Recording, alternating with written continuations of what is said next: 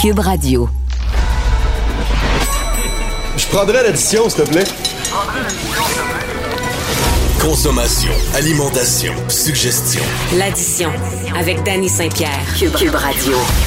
La saga se poursuit, mesdames, messieurs. C'est maintenant la zone rouge en Estrie. Je répète, la zone rouge. Donc, euh, on envoie euh, du courage, de l'amour, une petite main euh, pas trop molle du côté des cantons de l'Est avec nos amis restaurateurs qui sont en place, qui sont fait fermer la shop à cause d'éclosion de cas. ça grogne, les gens sont pas contents. On les comprend. Rouvre ferme, rouvre ferme. Notre vie, c'est pas un accordéon. Est-ce qu'on va être capable de pouvoir ouvrir puis continuer? Est-ce qu'on va avoir une petite charte comme à Saskatchewan avec euh, des petites règles qui nous disent, bon, euh, temps de vaccination, on va être capable de prendre le risque de pouvoir continuer. Euh, évidemment, nous, à Montréal, on n'a pas vraiment pu rouvrir encore, mais tu sais, je me dis, Christy, rouvre ferme, rouvre ferme, rouvre ferme, ça doit être assez décourageant, merci. En tout cas, on leur envoie du courage, on leur envoie un chapeau bas, lâchez pas, ça s'en vient, les gens se font piquer jour après jour. Puis à, nos amis les non crédules là, qui se disent ah non le vaccin c'est pas pour moi là, faites-le pas pour vous, faites-le pour nous s'il vous plaît. Allez vous faire piquer là, qu'on sorte de cette affaire là puis qu'on recommence à vous servir comme il faut. Vous écoutez l'addition avec Danny Saint-Pierre. Comme c'est mystérieux le monde du homard, à chaque année ça revient. On ne sait pas trop quand la pêche commence, quand elle finit. Euh, qui est capable de différencier les provenances? Est-ce qu'il vient de la Nouvelle-Écosse, du Nouveau-Brunswick, euh, de la Gaspésie, des îles de la Madeleine? Pourquoi qui est petit? Pourquoi qui est vide? Pourquoi qui est plein? Pourquoi qui coûte cher? Cette semaine, on se paye la traite parce que j'ai Alain Pronkin au bout du fil. Alain qu'on connaît comme expert en religion, puis euh, avec tous les tenants et les aboutissants de ce qui peut se passer avec le clergé, mais il est surtout poissonnier et gérant de la poissonnerie René Marchand à Saint-Lambert, chose que je ne savais pas. Fait que je pense qu'on va être capable d'aller au bout du mystère. Salut Alain. Oui, bonjour Danny. Écoute, euh, pourquoi le homard euh, nous rend si heureux puis nous fait sacrer euh, et vide notre portefeuille en même temps à chaque année? On dirait que c'est tout le temps une surprise, mais c'est de pire en pire, j'ai l'impression. Oui, ben, ben au mort, c'est toute une histoire un peu comme le crabe. C'est un produit qui était mal aimé disons, dans les années, début des années 1900, 1920, 1930. Écoute, ça s'échouait pendant le temps des marées sur la côte. Les gens mangeaient ça. On envoyait ça dans des prisons. Les prisonniers étaient tannés de manger ça. Oui, il y a eu des révoltes, hein, il paraît. Euh. Oui, au Nouveau-Brunswick, des révoltes. Les gens en voulaient plus d'eau mort. Donc, c'est un produit qui était euh, pas considéré haut de gamme. Oui, puis qu'est-ce que c'est? Tranquillement, euh, un peu comme le crabe. Le crabe, c'est plus tardif, c'est 1975. Lui, tranquillement, il s'est développé. Et les gens ont fini par découvrir le goût du homard, la qualité du produit, euh, et ça s'est développé comme une industrie euh, tranquillement. Mais faut pas oublier que le homard, là, au début, là, allais à percer, puis tu le pêchais toi-même quasiment dans la mer à main nue. Là. Ah oui? Pratiquement ça. Il y en avait beaucoup. Et tranquillement, bon, ça se développe, et il s'est développé une industrie et qui est maintenant, euh, parce qu'on oublie toujours une caractéristique de nos produits québécois et de plusieurs de nos produits québécois, il y en a juste au Québec pratiquement. L'homard qu'on connaît part de Boston et s'en va jusqu'à Terre-Neuve. Fait qu'il se balade, il se promène, euh, puis c'est la même oui, espèce. mais il n'y en a pas dans le Pacifique, il n'y en a nulle part d'autre sur la planète. Un petit peu en Europe, mais c'est très peu parce que la guerre mondiale, tous les produits chimiques ont décimé la population d'homards. Mais c'est un produit d'ici. Et qu'on découvre partout dans le monde. C'est-à-dire qu'aux États-Unis, on sait que c'est un produit de luxe, c'est un bon produit. On le découvre en Asie, on le découvre partout. Donc, une petite ressource limitée au Québec qui se retrouve partout sur la planète ça fait exploser les coûts. La même chose pour le crabe. Est-ce que le homard bleu, celui qu'on voit euh, souvent en Bretagne, que les chefs français apprécient, c'est le même homard, mais dans un autre milieu ou c'est une autre espèce? C'est une autre espèce parce qu'il y a deux espèces principales. L'espèce d'Amérique du Nord, qui est la nôtre, puis tu as l'espèce européenne, mais c'est pratiquement voisin. D'après moi, il n'y a pas grande différence au niveau génétique. Euh, il est plus bleu. On a, c'est différent du homard bleu ici, qui est albinos. Mais si tu vas en Nouvelle-Écosse, tu es dans une petite région, euh, je me souviens jamais le nom, et on appelle ça du homard cuit et vivant. Hein? Pourquoi? Parce que la couleur du homard cuit, la première fois que tu vois ça, ils sont oranges. Ah ouais, ils sont oranges de par leur nature? Oui, et sur le coup, ben, ils font toujours la farce là-bas. Voulez-vous de nos bons homards cuits vivants? Oh, wow! Ben mais ils sont pas cuits, évidemment, mais ils sont vivants. Et là, tu les vois, puis tu te dis, shit, sur le coup, tu te dis, j'étais certain qu'ils étaient vivants. Donc, tu as des particularités chez le homard. Euh, je ne suis pas un expert en chimie ou encore en biologie pour te dire pourquoi il y a ça. Tu as assez d'expertise, là. Tu rentres un magasin de poissons, puis tu es un expert en religion. Là. Je pense qu'on va te donner un petit break, là. oui, mais il faut toujours chercher. Il faut toujours chercher. Euh, si on parle un jour des ombres de l'Arctique, oui. Euh, ça aussi, c'est étonnant. C'est la même espèce, mais qui a des couleurs tout à fait différentes parce qu'il s'est adapté à son milieu. Mais ça, c'est c'est de la biologie. Là. Mais un jour, je vais, je vais étudier ce phénomène-là. Là. À, temps perdu. Mais pourquoi les homards, euh, les homards, cette année, on les retrouve, ils sont tout petits. Euh, il semble en avoir, mais là, le prix a craqué. Moi, je vais te faire un aveu. Là. Moi, j'habite dans le Myland. Là. Je vais à la poissonnerie Falero. J'ai acheté des homards cuits parce que j'étais paresseux un peu, puis j'avais pas envie ouais. cuire chez nous. J'étais pressé, j'étais en scooter. Je te, je te passe l'histoire. 22 et 99 pour des homards d'une livre et demie. Oui. Euh, J'allais dire chez René Marchand, d'autres sont 19,95 cuits pour des homards d'une livre et demi, une livre trois quarts, deux livres, jusqu'à trois livres. Et euh, on espère, parce que là, il ne faut pas oublier une chose. Le homard, c'est des zones de pêche. Oui. Donc là, tu as les zones de pêche de la Gaspésie qui est sortie. Et je pense aussi euh, de, de, la Grande Île, pas des îles de la Madeleine, mais l'île d'Anticosti. Oui. Et ces homards-là, actuellement, l'eau étant plus froide, parce qu'on oublie toujours que le homard, c'est un animal, c'est un thermomètre vivant. Hein? Donc, lui, il s'adapte à la température. Ça veut dire qu'à telle température, je pense que c'est 4,3 degrés Celsius, il sort la, la, tête de son terrier, puis il va faire un petit tour, puis il va aller manger. À 7 ou 8 ou 9 degrés, ben, il va se reproduire. C'est un thermomètre ambulant. Donc, si les eaux de mer sont trop froides, parce que nous, on regarde toujours la température qui fait en surface, mais tu as aussi une température dans l'eau. Si c'est trop froid, il ne sort pas, ou c'est juste les petits qui sortent. Les gros sont plus paresseux, puis ils vont rester dans le fond de l'eau. il envoie les petits faire la sale besogne, puis ils restent évachés. Puis là, ils sont attirés, les petits, puis, puis ils vont manger. Euh, tu as aussi le phénomène, parce que j'ai pas été au qui cette année, c'est peut-être aussi que les, les, les, Américains ou les Japonais ou les Chinois ont dit parfait, nous autres, on prend tous les gros tout de suite. Mais ce qu'on sait par habitude, c'est que les gros, c'est plus tard dans l'année. Euh, tu vas avoir les îles de la Madeleine, la pêche commence cette semaine, le 10, donc en fin de semaine prochaine, ça va être le homard des îles de la Madeleine qui va être là. Bon, là, il y a toutes sortes de légendes. Il y en a qui disent qu'ils rajoutent du sucre là-dedans, c'est pour ça qu'il est meilleur. Hein? Bon. Comment tu Bon, peux faire pour acheter des du sucre? Voyons donc. Bon, mais quand il est cuit, ils y mettent du sucre. Mais ça, c'est des légendes. OK. C'est des légendes. Il y a un excellent homard, c'est pas les mêmes sols. Parce que ce qu'on oublie tout le temps, c'est que le homard, euh, contrairement à un poisson, lui, il vit dans le fond de l'eau.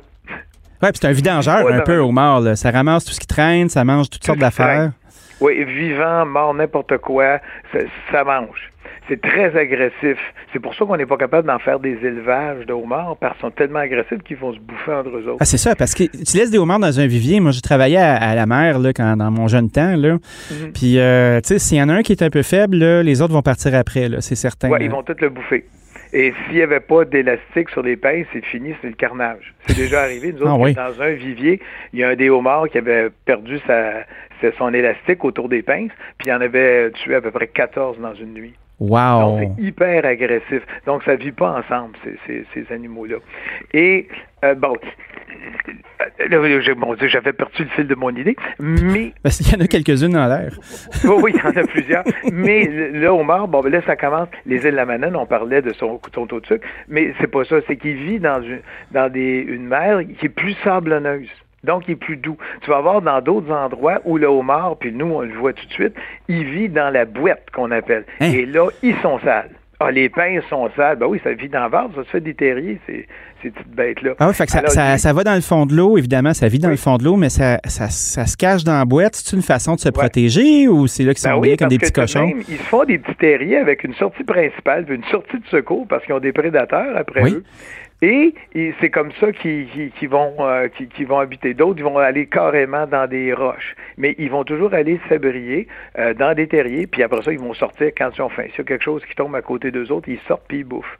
Mais c'est son comportement. Donc, des fois, ils sont extrêmement sales et c'est ce qu'on appelle le temps de dégorgement parce que là, il faut qu'il se vide de son intérieur et aussi, il faut le laver pour qu'il soit propre pour la cuisson. Sinon, ça va te faire un homard qui est, qui est comme vaseux sur l'extérieur. Fait qu'il faut qu'il se purge. Il faut que tu le vides, un peu comme les euh, quand tu t'en vas, mettons, euh, quelqu'un qui va chasser les palourdes, là, qui va faire du clam digging. Là, euh, si tes palourdes, tu vides pas, là, tu vas te manger une belle poignée de sable. Là. Ça sera pas trop oui. long. Oui, oui. Mais, mais c'est pour ça que moi, ça m'a toujours fait rire quand les gens disent Hey, ils venaient de pêcher le homard, ils l'ont cuit au quai, puis c'était le meilleur au monde.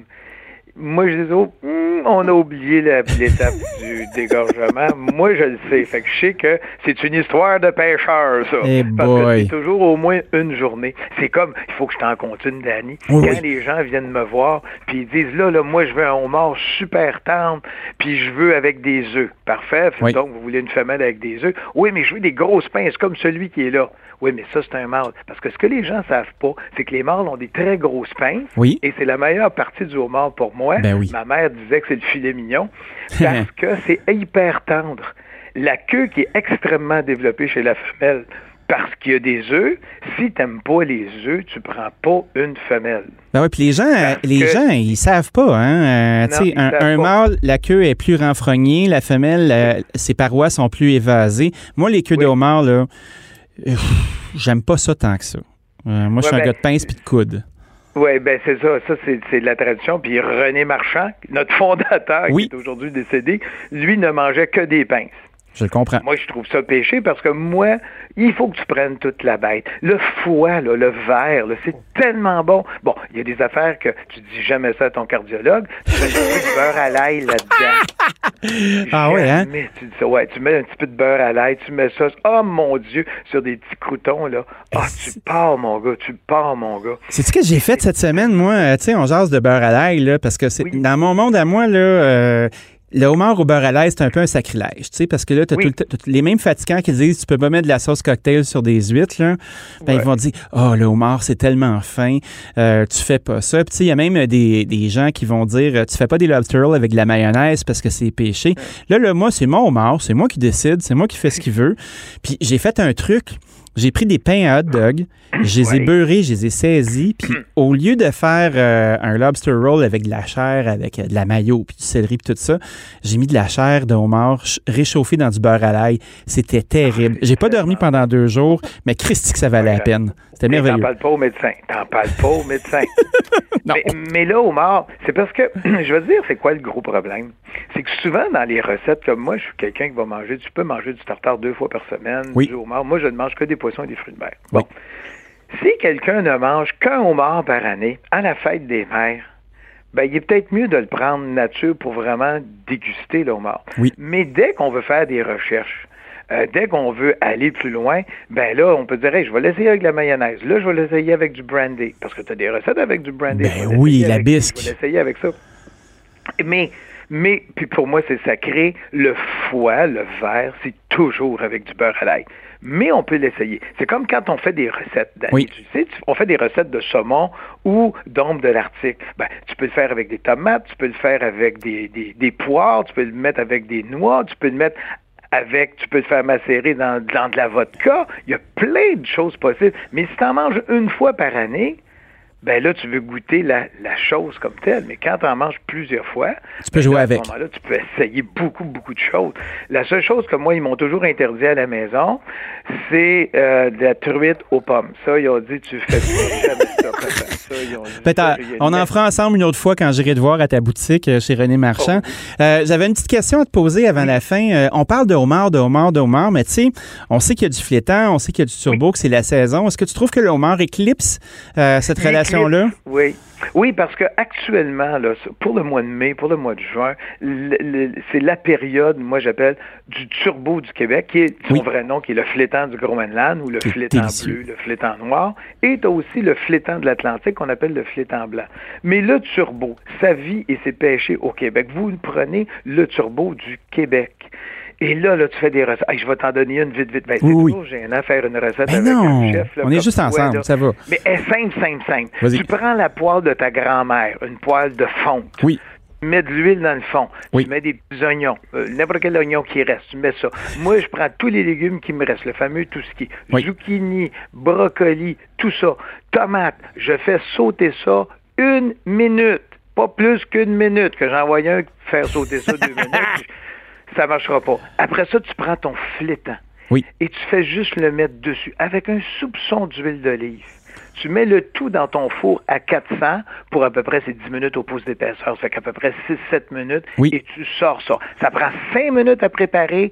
Tout le monde, et ça je l'ai essayé, écoute, j'ai eu trois enfants, puis écoute, ils ont eu des amis. Tout le monde adore cette recette-là. C'est la recette de base. Après ça, on peut y aller élaborer avec de la farine, puis toutes sortes de choses. Mais cette recette-là, c'est tellement facile. Donc, qu'est-ce que ça prend? Et ça, c'est indispensable, une poêle de grand-mère. Une belle grosse Ça, poêle de fonte pour faire la job. Oui, Écoute- patiné, là, c'est tellement Ah ouais. bon. Alain- Je m'excuse d'avoir fait une recette, là, Mais, mais, non, mais non, c'est parfait. C'est rare qu'on fait des recettes. Écoute, j'en ai profité. Merci d'avoir parlé de homard et de tous ces tenants et ces aboutissants-là. On va venir te voir chez René Marchand à Saint-Lambert, à la poissonnerie euh, d'une de, mes villes d'adoption préférées euh, où j'ai mon petit commerce, là, moi aussi. Là, fait qu'on va venir faire un tour vous voir. Merci beaucoup, Alain. Bienvenue, puis on va se reparler, Danny, parce qu'il y a plein de recettes à faire, des puis y a plein, plein, plein de choses avec des produits du Québec fantastiques, puis il va en avoir, il va en avoir les huîtres du Québec de Carlton. Oh mon Dieu, tellement de bonnes choses. Ben, C'est un rendez-vous. À bientôt. Salut.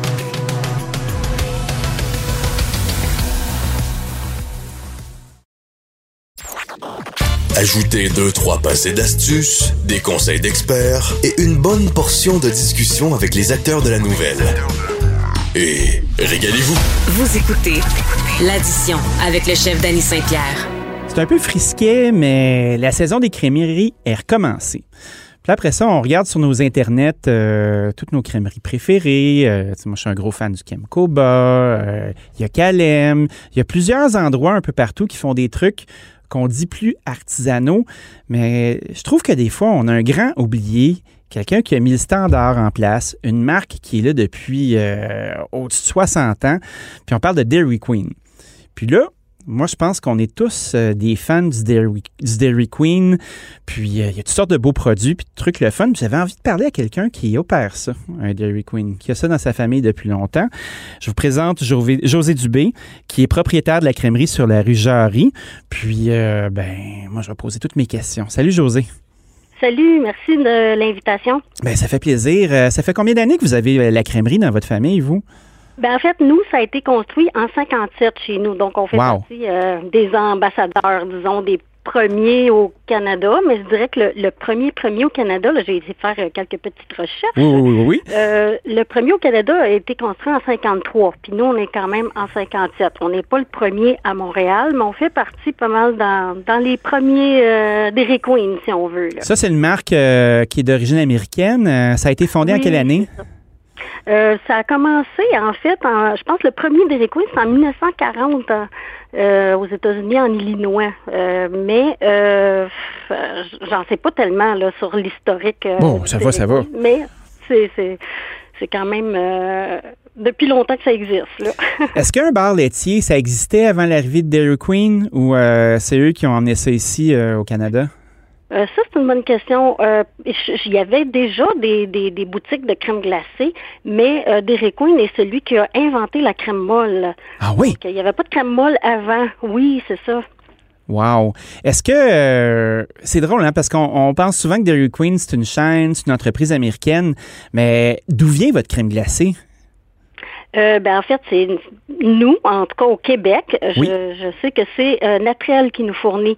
Euh, puis, ben, par contre, notre produit euh, mélange pour les Dairy Queen parce qu'on a une recette spécifique pour les Dairy Queen qui, est- qui, est créée, qui a été créée. Oui. Euh, est faite en Ontario, mais c'est quand même du lait canadien. là. Ben oui, tout à fait. Oui. Est-ce que ça t'achale des fois de, de te faire dire Ah ben là, Dairy Queen, c'est pas d'ici quand votre business, vous l'avez depuis 60 ans dans le secteur? Ouais, des fois c'est un petit peu frustrant, euh, mais c'est parce qu'on voit que c'est que les clients sont pas nécessairement au courant. Là. Ils pensent que toutes nos affaires viennent des États-Unis parce que à la base, c'est sûr que Dairy Queen c'est américain, mais euh, mais on est toutes des franchises, donc on est toutes individuelles dans le fond. euh, c'est comme une un- entreprise familiale à chaque magasin. Fait que c'est un commerce qui est local, vous prenez du lait Oui. canadien, vous êtes ici depuis euh, 1900. Ben, nous, c'est 57, mais il y en a qui 57. étaient là avant. Là.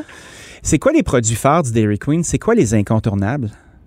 Ben moi, là, je dirais que depuis que le blizzard existe, c'est vraiment ce qu'on vend le plus. On vend plus de blizzard que de cornets, là. Vraiment, Ah ouais? c'est, c'est devenu la, la, folie. Là. C'est parce qu'on peut mélanger ce qu'on veut là-dedans. Des fruits, des bonbons, des chocolats, on peut mettre ce qu'on veut dans les blizzards. Donc, euh, et c'est aussi Dairy Queen qui a créé le blizzard. Mais un blizzard, pour les gens qui connaissent pas ça, c'est quoi, euh, c'est quoi un blizzard pour les gens qui connaissent pas ça? Ben, en fait, nous, euh, là, on parle de crème glacée, mais c'est du lait glacé. Euh, c'est pas un pourcentage de crème aussi intense que d'autres crèmeries, par exemple. Ça se rapproche un peu plus du lait, mais c'est quand même un pourcentage qu'on peut on peut dire de la crème glacée, mais c'est plus proche du lait glacé. Et puis, euh, ben, c'est ça, c'est un mélange de, de ça avec euh, des ingrédients que le client peut choisir euh, parmi une panoplie. Ça peut être des Oreos, des Smarties, des fraises. Moi, je suis un gros fan de Score. oui, les Scores, oh. ça, c'est là depuis longtemps. Mais c'est écœurant, tu sais, c'est comme du caramel au beurre avec du chocolat autour. Puis là, tu manges ça. Puis tu sais, faut pas que tu aies mal aux dents non plus, là, tu sais. À un moment donné, moi, j'avais une petite dent sensible, là, puis il fallait que je travaille ma patience un peu. oui, oui. Ben, puis après ça, il y a des classiques aussi comme le Peanut Buster là, qui est là depuis mille ans. Ah oui, ça aussi. Qui fait le travail. C'est aussi, euh, aussi populaire que la banane royale là, qu'on a partout maintenant. Là. Mais euh, c'est sûr que le peanut buster, c'est du chocolat chaud fondant avec euh, des crosses d'arachides salées sur trois mmh. étages. C'est quand même euh, quelque chose. OK, je m'en viens. Je, lâche tout puis je m'en viens. Est-ce que, est que tu trouves que les habitudes des gens ont changé avec les années? est-ce qu'ils sont à la recherche de d'autres choses?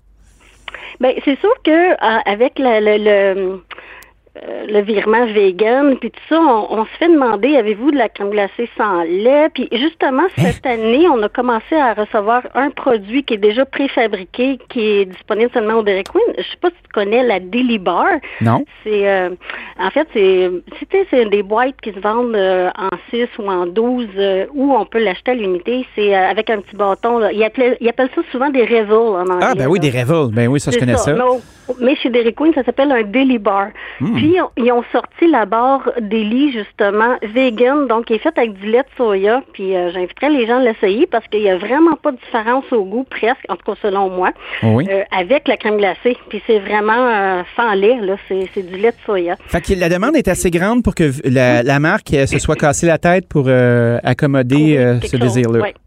oui, quand même. T'en sors combien par semaine des délibères pour le fun? Euh, ben là, je vous dirais que ces temps-ci, ils ont sorti aussi des coupons. Donc, on, vend beaucoup de, de, de mais les réguliers. Les vegans, c'est un petit peu moins populaire encore parce que c'est pas encore assez connu qu'on a ce produit-là, mais mm-hmm. on l'offre. Puis euh, les gens, quand ils demandent la question, avez-vous quelque chose vegan ou sans lait, ben on leur propose ça.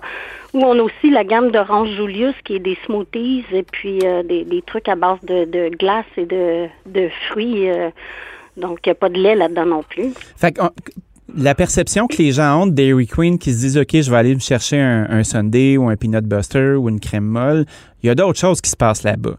Vous avez diversifié votre offre. Quand je regarde aux États-Unis, euh, oui. Oui, c'est ça. Avec les années, il y a beaucoup de gammes de produits qui sont rajoutés, puis des, des, des nouveaux, euh, des nouvelles saveurs pour des traites royales. On a aussi, euh, depuis quelques années, un brownie qu'on peut mettre au four, là, qui vient chaud, puis c'est vraiment bon. Là, je pourrais dire même cochon. c'est vraiment euh, quelque chose que les gens aiment aussi.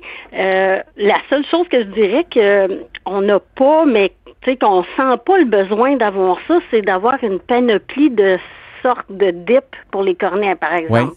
Parce qu'il y a beaucoup d'endroits à Star qui ont des, des toutes sortes de, de, de de saveur pour tremper les cornets. Mais comme je disais tantôt, nous, notre marque, ce qu'on vend le plus, c'est les blizzards, beaucoup plus que les cornets. Donc, on ne sent pas le besoin chez Dairy Queen d'avoir besoin d'avoir tant de, de saveurs de cornets. Ouais, t'es mieux d'être connu pour quelque chose puis de bien le faire que de commencer à t'écartiller puis faire toutes sortes d'affaires. Exactement. Une grosse soirée là, chez vous, ça ressemble à quoi? C'est combien de personnes qui viennent se chercher un petit dessert? Là? Là, je dirais que depuis le couvre-feu, il n'y a pas grand-chose qui se passe à part nos livraisons qu'on a commencé avec Uber Eats. Hein? Mais quand même, ça va bien avec Uber Eats. Oui, on a beaucoup de commandes. Des fois, les, je suis obligée d'avoir trois employés sur place juste pour produire les commandes de Uber Eats après le couvre-feu. Mais comment ils font pour pas que ça fonde dans le char, euh, la crème glacée? Ben, Évidemment, là, il n'y a aucun produit en livraison qui vont être les cornets ou les sundaes ou les justement les parfaits peanut buster, les bananes royales.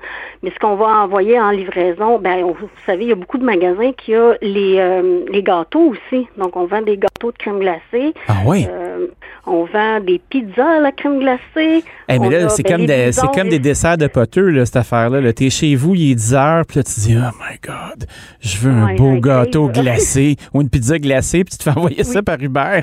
OK, ça sonne bien ton affaire. J'aime ça. Oui, oui, c'est vraiment quelque chose de. Mais, mais disons que sans couvre-feu, pour revenir à ta question oui, sans couvre-feu, une grosse soirée qui fait beau puis quand même chaud, là, c'est sûr qu'on a des, des grosses files. Euh, euh, qui, peuvent durer non-stop euh, pendant plusieurs heures là, sans arrêt. Oui, mais, c'est quoi? C'est 500 clients? C'est 1000 clients dans une journée? Tu sais, moi, j'ai une calculatrice ah, dans la tête. Ça hein? peut être pas loin. Oui, ça peut être ça, là, un, 1000 clients par jour, mais tout dépend de ce qu'ils commandent. Évidemment, le service est un peu plus ralenti depuis la pandémie. Parce que là, on peut plus servir aussi rapidement les clients. Il faut attendre que le client ait vraiment tout complété sa transaction, qu'il soit parti du comptoir pour accueillir le prochain client. Donc, on perd un petit peu de temps à ce niveau-là. Euh, donc, les fils sont plus longues parce qu'ils prennent deux mètres de distance entre chacun. Ça décourage tout le monde, ça, admettons? Euh, moi, je me promène en char, là, puis je regarde la file, puis euh, là, je me dis, ah merde, ça va être long, cette affaire-là, puis j'arrête pas. Non, je pense pas, parce que je suis allée justement sur le terrain à quelques reprises, puis je vois que les, gens sont. Il peut y avoir des fils qui vont à deux, trois coins de rue, là. C'est vraiment beaucoup de monde, puis je leur pose des questions. Comment ça va? Trouvez-vous que ça, ça avance vite? Ah, ben oui, on est ici pour relaxer les gens, ils viennent pas au Dairy Queen pour euh, attendre après un repas, là. Ils viennent pour un dessert. Donc, c'est moins pire d'attendre pour un dessert que pour euh, manger euh, un club sandwich, par exemple. Ah, c'est sûr. Mais moi, je ferais les deux, là, bien honnêtement. Hey, parlant de salé, quand, quand je, regarde les pubs de Dairy Queen aux États-Unis, tu sais, souvent, ils ont des burgers, puis ils ont toutes sortes d'affaires. Y a tout ça au Canada aussi? Oui, il y en a au Canada aussi, mais il y en a pas beaucoup au Québec, mais ça commence à, de plus en plus parce que les nouveaux magasins qui rouvrent, euh, ça va être plus des magasins où justement les gens peuvent rentrer à l'intérieur. Nous, on est un des premiers euh, du premier modèle, je pourrais dire, où les gens ils, viennent au comptoir à l'extérieur. Donc ça, ça nous a aidé beaucoup euh, euh, côté pandémie parce qu'on n'a pas eu besoin de fermer le, magasin puisque les gens sont toujours à l'extérieur lorsqu'ils commandent. Mais euh, de plus en plus, les nouveaux magasins, justement, on peut rentrer à l'intérieur, puis ils ont beaucoup plus d'espace pour euh, avoir plus de produits, puis avoir une gamme de, de, hot dog, puis de, d'ailes de, poulet, puis des trucs comme ah, ça. Oui, hein? est-ce que c'est quelque chose qui vous intéresse dans l'avenir ou vous, vous êtes bien en comptoir? Euh, non, nous, on veut vraiment rester dans les treats, là, qu'appellent vraiment les desserts. Bon, ben c'est formidable, ça. En tout cas, moi, euh, je vais venir vous rendre visite bientôt. Euh, ma fille et moi, Margot, ma plus vieille, là, on prend mon scooter, là, puis après ça, on part à l'aventure. Puis euh, je te dirais que c'est pas trop long qu'on tourne sur du parc, puis on s'en va faire un petit tour au Dairy Queen. merci d'avoir ben passé un moment avec nous, puis nous ben, avoir parlé de votre belle entreprise familiale. Ben merci encore pour l'invitation. Puis euh, pour moi, c'est une, expérience euh, radiophonique aussi. Là. ben, parfait. Fait que ben, une bonne fin de journée. Salut. Merci à vous aussi. bye. bye.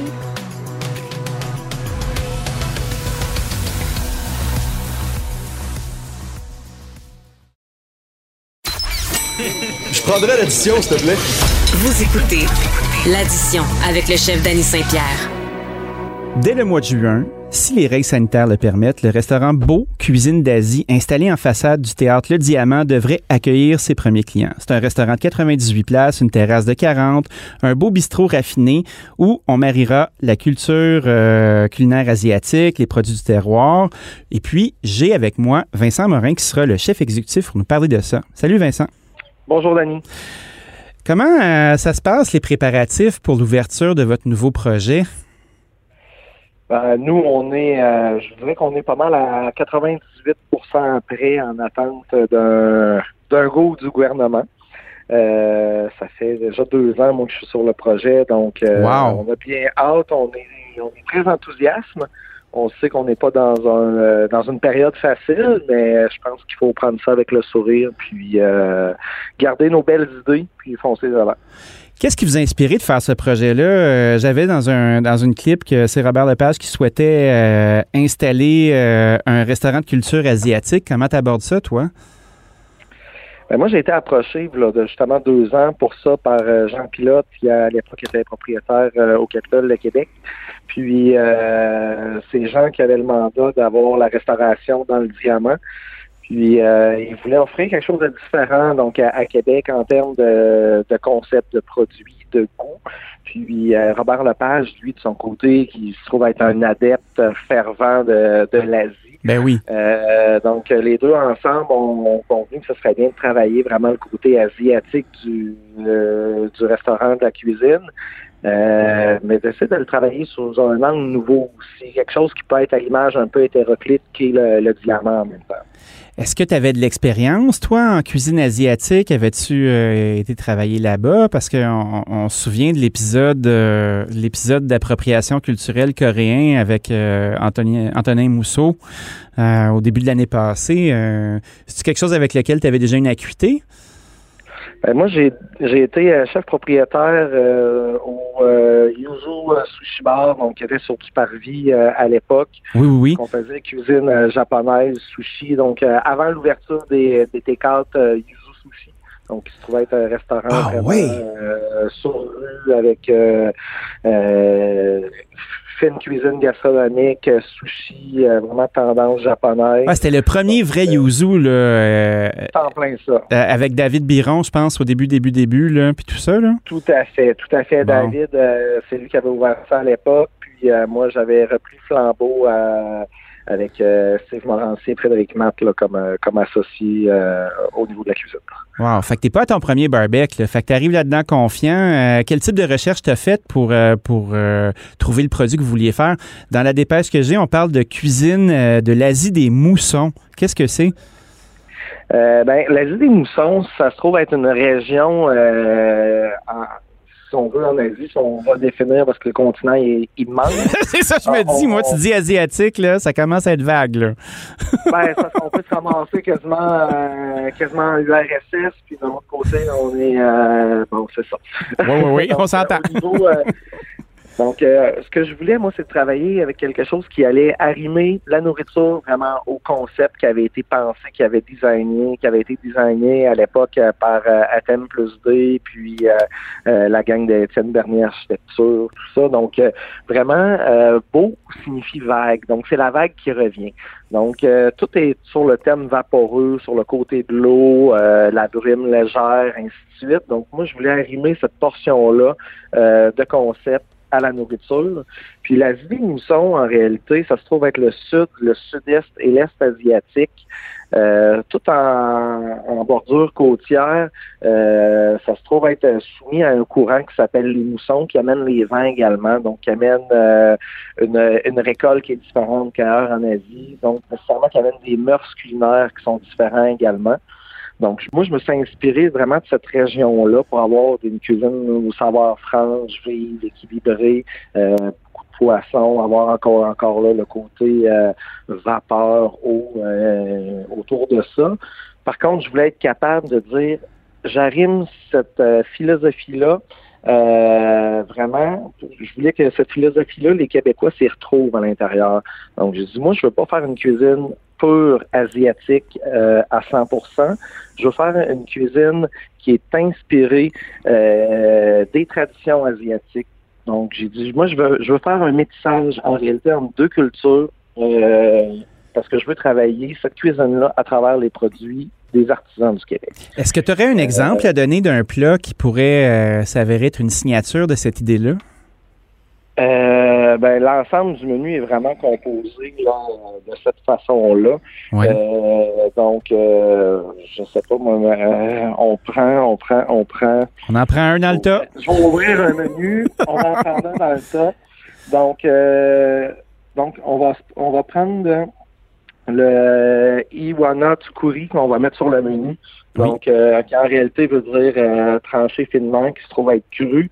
Donc, on va travailler avec euh, l'ombre de l'article. Donc, encore là, un produit, un produit d'ici. Oui. on va le travailler de façon type sashimi vraiment à la japonaise, euh, présenté avec euh, un nikiri, donc qui se trouve à être le liquide qu'on va déposer sur les nigiri euh, pour parfumer le poisson. Oui. Donc le nikiri, lui, plutôt que d'être fait avec un soya qui vient de l'autre bout de la planète, je le travaille avec un damari qui est fait par la ferme Masawipi, qui est à North Wow Puis avec ça, on vient, on mettre une sauce sous miso, donc qui est faite à base de miso, qui est faite également par les aliments Masawipi. Donc, euh, on a du miso qui est fait au Québec, qui est produit ici avec un, goût qui est typique parce que euh, il est fait avec celui que j'utilise dans cette recette-là est fait avec de l'orge. Donc, ça amène une qui est différente. Puis euh, pour finaliser la fin de goût dans, la recette, plutôt qu'utiliser le wasabi qui va faire euh, qui va amener le petit côté effervescent, piquant qui monte un peu au nez. Donc à ce moment-là, on, travaille de la même façon, euh, mais avec le radis pour aller chercher ce parfum-là. Donc, l'objectif, c'est d'arrimer cette philosophie-là, de respecter la coupe du poisson, de respecter la, tradition de faire. Par contre, de venir vraiment l'arrimer, faire un métissage avec les produits d'ici. Donc, euh, c'est un recette à 100% de produits québécois, mais dont l'idée originale, dont le, le, la tradition vient d'ici. Est-ce que c'est un, restaurant qui va être relié au théâtre? Est-ce que c'est... Euh, parce que, tu sais, je veux pas vous êtes à côté d'un théâtre. Les gens qui vont au théâtre mangent un petit peu avant ou un petit peu après. Est-ce que la base de votre projet est, sur ce principe-là où les gens peuvent se pointer puis venir vivre l'aventure sans aller au théâtre? Euh, effectivement, ils peuvent se pointer, venir vivre l'aventure sans, sans aller au théâtre. C'est sûr et certain que bon, notre emplacement à Québec, on pourrait l'appeler un peu le, quartier des spectacles de Québec, hein, avec le, Capitole à notre droite, on est dans le diamant, puis euh, en face, on a le Palais Montcalm. Donc, c'est sûr et certain qu'il y a une effervescence euh, de salles de spectacle autour de nous. Par contre, on est vraiment un restaurant avec une identité propre. On, on veut que les gens entrent dans notre monde, dans notre philosophie, puis viennent vivre l'expérience. Que ce soit en avant-spectacle, en après-spectacle, en sortie euh, de couple, pas d'importance. Nous, on a un objectif à travers tout ça, c'est euh, d'être le théâtre de la saveur humaine Québec. Donc, on n'a pas la prétention de faire de la cuisine à 100% asiatique. Par contre, on veut créer cette nouvelle saveur-là, puis on va en être le théâtre. Wow. On peut parler de spectacle, donc on, ça vient rimer tout ça. Est-ce que tu as, euh, travaillé la création avec Robert Lepage en tant que tel? Est-ce qu'il s'est infiltré dans ton menu d'une certaine façon ou donné son avis? Non, au niveau du menu, non. Par contre, on leur a présenté les concepts, on leur a présenté notre philosophie, nos façons de faire pour nous, c'est sûr et certain que ça nous prenait euh, un aval un peu de sa part parce ben que euh, on fait partie intégrante de, la façade euh, du diamant, donc on, fait partie un peu de l'ADN quand même du diamant. Donc, je vous dirais qu'ils ont très, très, très, très hâte. Je pense quasiment plus que nous que ça rouvre. Ils ont vu ça grandir, ils ont vu ça se construire, puis là, ben, tout le monde est prêt. Parlant d'être prêt, si jamais nous ne sommes pas capables de sortir de ce merdier-là, puis qu'on peut pas ouvrir nos salles à dîner, on peut pas euh, accueillir des gens en terrasse, que ça se poursuive, un peu comme on voit en Estrie en ce moment avec un retour à la zone rouge. Est-ce que vous allez être contraint de commencer à penser à un plan B ou vous êtes encore capable d'attendre? Ben, je vous dirais que ça fait déjà très très longtemps qu'on attend. Euh, j'ai la j'ai la chance euh, d'être dans un établissement où ce que les le, le, le, CA, les investisseurs qui sont en haut ont la possibilité d'attendre un peu. on est irrité pour plusieurs raisons au fur et à mesure de de, la construction puis de l'ouverture de ce restaurant-là. Maintenant, là, on est c'est la COVID. Oui. Euh, moi, je pense qu'on est mieux d'attendre un petit peu puis de bien faire les choses. Euh, on veut quand même ouvrir un restaurant puis que les gens s'imprègnent à 100% de la culture qu'on veut leur donner. C'est un univers qu'on leur crée, donc on veut pas non plus créer un demi-univers puis que les gens vivent une euh, euh, à demi la passion que nous, on a pour notre projet. Oui, puis de risquer de brûler votre première impression aussi en faisant un produit de compromis, euh, quand j'ai l'impression que c'est assez immersif comme univers, là, où la table, c'est un truc, mais je pense que le, ce que j'entends, moi, de ce que tu me racontes, c'est que l'expérience, elle est globale. Exactement, tout à fait. On parlait de nourriture, mais l'expérience est là aussi au niveau euh, au niveau du thé. On voulait ramener un peu l'espèce de, de cérémonie de thé, mais à la, à la mesure d'un restaurant. Euh, donc, on a décidé qu'en fin de repas, on avait la possibilité d'offrir aux, gens un chariot à thé. Donc, pas le travailler à l'anglaise, mais le travailler vraiment à l'asiatique. Euh, par contre, de le d'offrir aux gens, oui, des, des thés typiques d'Asie, mais d'être capable de les marier puis de jouer avec ces saveurs-là, avec des, produits de la forêt boréale, donc avec des tisanes puis des thés, euh, du Québec. Donc, euh, c'est un projet effectivement qui est, un peu immersif. On, veut que les gens rentrent puis qu'ils se sentent enveloppés par euh, cette ambiance-là, puis qu'ils savourent tout simplement l'expérience. Donc, d'ouvrir à Denis, c'est un petit peu difficile. par contre, on est quand même très confiant de notre côté. On se dit que on, on travaille comme si l'ouverture était imminente pour être prêt puis d'offrir euh, notre prestation à son meilleur. En tout cas, moi, vous avez piqué ma curiosité. J'ai très, très hâte d'aller vous visiter puis qu'on puisse justement vivre cette aventure-là. Euh, je sais pas pour toi, là, mais moi, ça fait très, très, très longtemps que je me suis pas assis dans un resto. Euh, je ne sais même pas si je vais être capable. je te dirais, là, on a tous perdu l'habitude un peu. Là. Ça risque d'être très excitant. En tout cas, en attendant, bon courage. Euh, félicitations pour, pour votre démarche. Puis, ben, on vient vous voir très bientôt. Excellent, c'est bien gentil. Merci, salut. plaisir. Au revoir. C'était Vincent Morin, chef exécutif du Beau d'Asie, situé dans le théâtre Le Diamant, qui, euh, éminemment, quand on pourra, ouvrira les portes de sa nouvelle maison.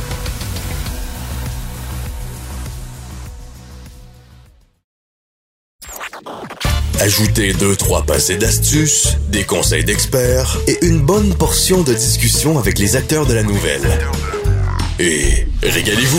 Vous écoutez L'addition avec le chef Danny Saint-Pierre. Le beau temps est arrivé. C'est la saison du barbecue. Le barbecue, c'est un mot, euh, c'est un mot chapeau pour euh, parler de plein d'affaires différentes. Évidemment, au Québec, nous, on connaît le barbecue avec euh, notre grill, qui soit au gaz, au charbon de bois, aux briquettes.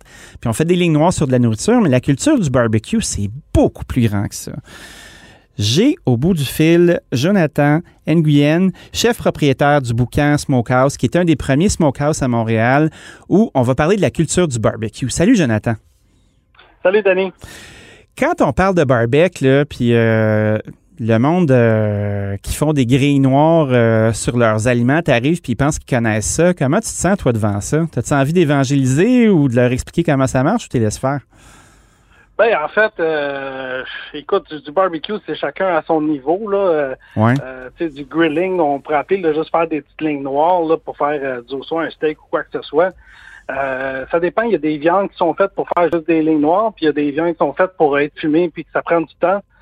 Fait que non, moi j'ai, moi je suis quelqu'un qui utilise le feu là, puis met de la viande je me dis qu'il doit être heureux parce que il est tout heureux quand on, fait griller de quoi sur le barbecue. Ben, moi, quand ça sent la boucane, puis que je commence à sentir les effluves du brisket au loin, là, je te dirais que j'ai un gros sourire d'en face. Euh, quel type de barbecue vous faites chez vous au boucan? Y a-t-il une culture en particulier que vous abordez? Ben ça, nous autres, on est vraiment dans smoking barbecue.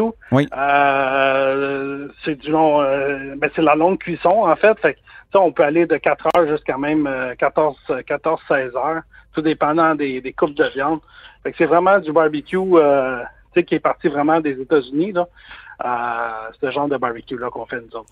C'est quoi votre produit vedette, la chose euh, qui te rend le plus fier puis que les gens reviennent manger? Écoute, c'est les ribs. Pour vrai, là, euh, c'est ça, c'est ça, avec le barbecue, c'est toujours des essais-erreurs, puis des fois tu l'as, des fois tu l'as pas. Fait que quand tu l'as, t'es vraiment content. Puis nous autres, ça fait longtemps qu'on a fait des ribs. Là. Je sais pas combien on est rendu à quel euh, quel nombre de ribs qu'on a, mais je te dirais que on s'est pratiqué beaucoup. Puis je suis vraiment fier de dire que je suis capable de le faire bon après chaque fois. Fait à chaque fois que quelqu'un commande un rib, c'est toujours bon. ça, c'est une des grandes difficultés là, dans le barbecue. Là. Ah parce que c'est pas évident. Les ribs, euh, tu sais, les gens à la maison, quand ils font des ribs, là, ils mettent ça dans le pressure cooker ou ils font bouillir leur rib qui est un. Puis après ça, ils, vont faire des lignes noires dessus, ils vont mettre de la sauce. La sauce, ça va coller ces grilles euh, du grill, puis ça va être ça leur rib. Comment vous procédez, vous autres, chez vous? Ça peut aider quelqu'un? Ben, nous autres, vraiment, c'est. Euh, euh, on le marine pas trop longtemps, parce que c'est vraiment une pièce de viande qui est très mince, fait que t'as pas besoin beaucoup de mariner longtemps. Puis après ça, on le met dans le fumoir. on le fait fumer avec du bois. On a un mélange de bois, nous autres, d'érable et de, et de pommier. Oui. Puis nous autres, on le fait fumer là, pendant pendant à peu près quatre heures. Là. Puis après ça, en fait, nous autres, on le sort. Puis juste avant de le, le servir au client, on va le finir, on va y faire des lignes. Oui. Puis juste à la fin, on va le badigeonner là, de, de notre sauce barbecue. Elle est à quoi votre sauce barbecue? Est-ce qu'elle est à base de moutarde? Est-ce qu'elle est sucrée? c'est de quelle famille en fait, de? A plusieurs... Oui, c'est ça. On a plusieurs sauces, mais celle qu'on utilise pour le rib, c'est vraiment à base de ketchup. Oui. C'est l'original, là. C'est celle qu'on met euh, la plupart euh, des repas, là, on met cette sauce-là. Fait que c'est là un petit goût, euh, je te dirais, pomme, pomme whisky, cannelle dans ces, dans ces eaux-là. Mais sans être trop savoureux de ce côté-là. Là. C'est un bel équilibre qui fait que, bon, le, rib, pour vrai, il est, tellement incroyable avec la sauce. Est-ce que les ribs que vous prenez, c'est des baby back ou c'est des Saint-Louis? Parce que pour les gens à la maison, euh, il y a deux types de ribs, puis des fois, tu te fais pogner. Là. Il y a les, belles côtelettes là, qui se détachent tout seul, puis après ça, il y a un autre type où il y a du cartilage à l'intérieur. Puis les deux se valent, là. Vous autres, c'est quoi? Ben, en fait, nous autres, c'est le baby back rib. Oui. Euh, en même temps, il y a comme celui l'autre que, que, tu faisais référence, c'est celle euh, du flanc. Oui. Ben, avec les cartilages, si tu prends vraiment la coupe Saint-Louis, c'est comme tu gardes juste tes os seulement, puis tu laisses le cartilage. Tu veux faire des, des, des en cube, puis tu veux mettre ça dans une euh, dans une rôtissoire pour faire fumer ça ou mettre au four. Mais vraiment garder le rib avec les os. Fait les deux les deux sont vraiment, vraiment bons. Puis c'est très gras hein, comme viande. Je pense que c'est une des viandes les plus grasses, les plus caloriques là, que tu peux retrouver là, sur, euh, sur le cochon. Fait que, ah oui. Tu peux comment ça peut être bon hein, sur le barbecue. Ah non, non, c'est clair. Parce que ça prend du gras. Hein? Les gens qui ont peur du gras puis qui se disent Ah oui, moi, euh, je fais attention. Le gras, c'est pas l'ennemi. Le gras, il t'aide à faire des cuissons lentes puis euh, à faire une Ah belle job. Chez vous, euh, tu sais, mettons, si on était à la maison là, puis on n'avait pas tout le bel équipement que vous avez, qu'est-ce que tu conseillerais aux gens pour essayer de recréer les ribs?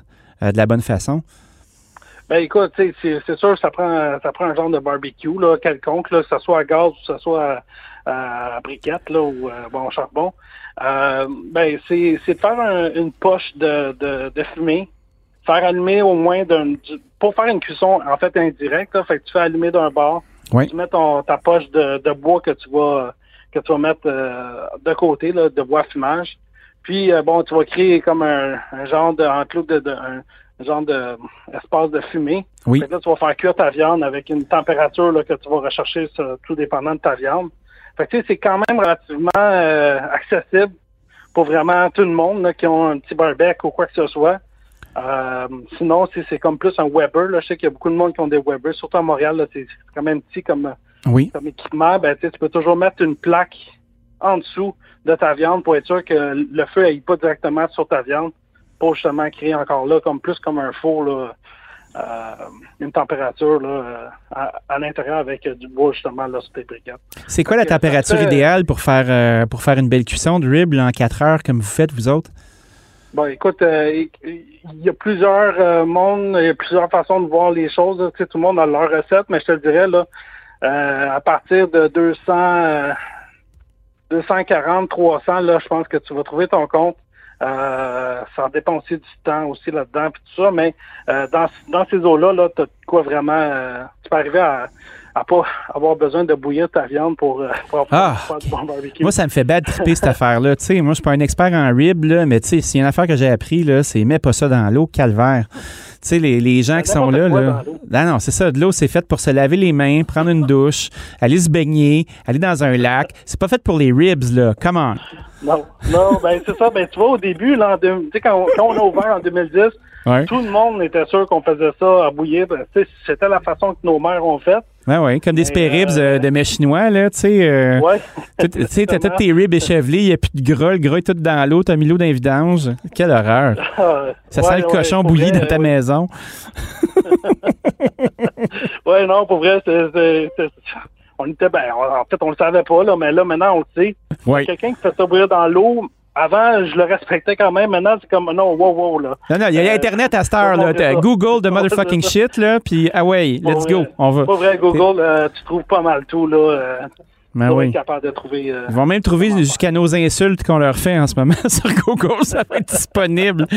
Euh, Est-ce que c'est dur d'expliquer le barbecue aux gens? Tu sais, mettons, euh, c'est une culture qui est particulière. Puis, tu sais, vous êtes établi depuis super longtemps sur la rue Notre-Dame. Vous avez essayé de faire quelque chose dans, dans Rosemont. Est-ce que le changement de culture a été difficile à, à traverser?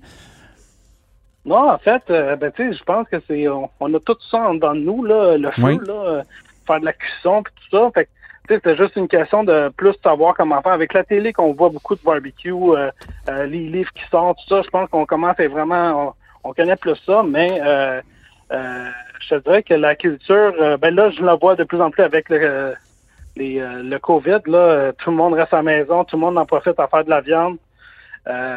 Mais oui, je trouve que la culture a, elle a pris un peu de temps, mais pas tant que ça de temps. Moi, quand je suis arrivé en 2010, c'était vraiment le temps où ce que Food Network, a- comme il sortait beaucoup de choses sur le sur le barbecue, tout ça. Fait que je trouve qu'il y a comme ça monte toujours depuis ce temps-là. Là, ça n'a pas arrêté de monter. Tout le monde euh, s'en- s'engage à faire du, de la bonne viande barbecue. Oui, parce que tout le, monde, euh, tout le monde peut le faire, mais ça veut pas dire qu'ils ont la patience de le faire. Parce que je veux pas, tu sais, quand tu regardes des gars comme, euh, comme euh, Rodney Scott là, qui fait du, euh, du whole hog barbecue en Caroline, ou tu regardes, euh, Ouais. tu regardes Franklin au Texas là, qui fait de la brisket, puis tu sais, essaye de faire de la belle brisket comme Franklin quand tu sais pas ce que tu fais, là. Ça va être difficile, là. En fait, là, je pense que tout le monde passe par là. là. Moi, j'y ai passé par là. C'est que c'est pas qu'on manque de de, de, de, de- de patience, mais c'est le fait, c'est qu'on mange souvent très tard parce qu'on a préparé nos viandes trop trop en après-midi en pensant qu'on va manger au souper. Maintenant, on arrive toujours à 11 heures à manger, puis euh, bon, tout le monde euh, est rentré chez eux. Fait que oui, il y a eu souvent des, euh, de mon côté, il y en a eu souvent des, des flops là. Euh, j'ai commencé tôt ma, ma carrière de barbecue, mais ouais, j'ai commencé euh, à manger à 11 heures là. C'est Ouais, même des fois minuit. euh, C'est en faisant des erreurs qu'on apprend, puis euh, je pense qu'il y, a- il y a une forme de respect aussi qui s'installe, là, du monde qui barbecue Ouais. super bien. Puis c'est la passion de beaucoup de personnes, c'est un super beau loisir. Mais à la fin de la journée, euh, faut que tu aies le temps, le goût, puis que tu comprennes qu'est-ce qui se passe dans ton barbecue. Oui, exactement. Puis, tu peux pas, euh, tu sais, ton, ton thermomètre, il dit une température. Euh, euh, écoute, c'est bien beau, mais si tu le sors avant la température, ben, tu auras un moins bon résultat tout d'un coup. euh. Ça va te prendre des cure-dents. Hey Jonathan, merci d'avoir passé un moment avec nous. On en a appris pas mal. Oui. Euh, on va aller te rendre visite au boucan, c'est certain, pour aller déguster vos ribs. Puis là, j'ai faim. Oui. Puis je te laisse aller là-dessus. Puis euh, moi, je vais continuer mon affaire. Merci beaucoup. Oui, merci. Salut. là.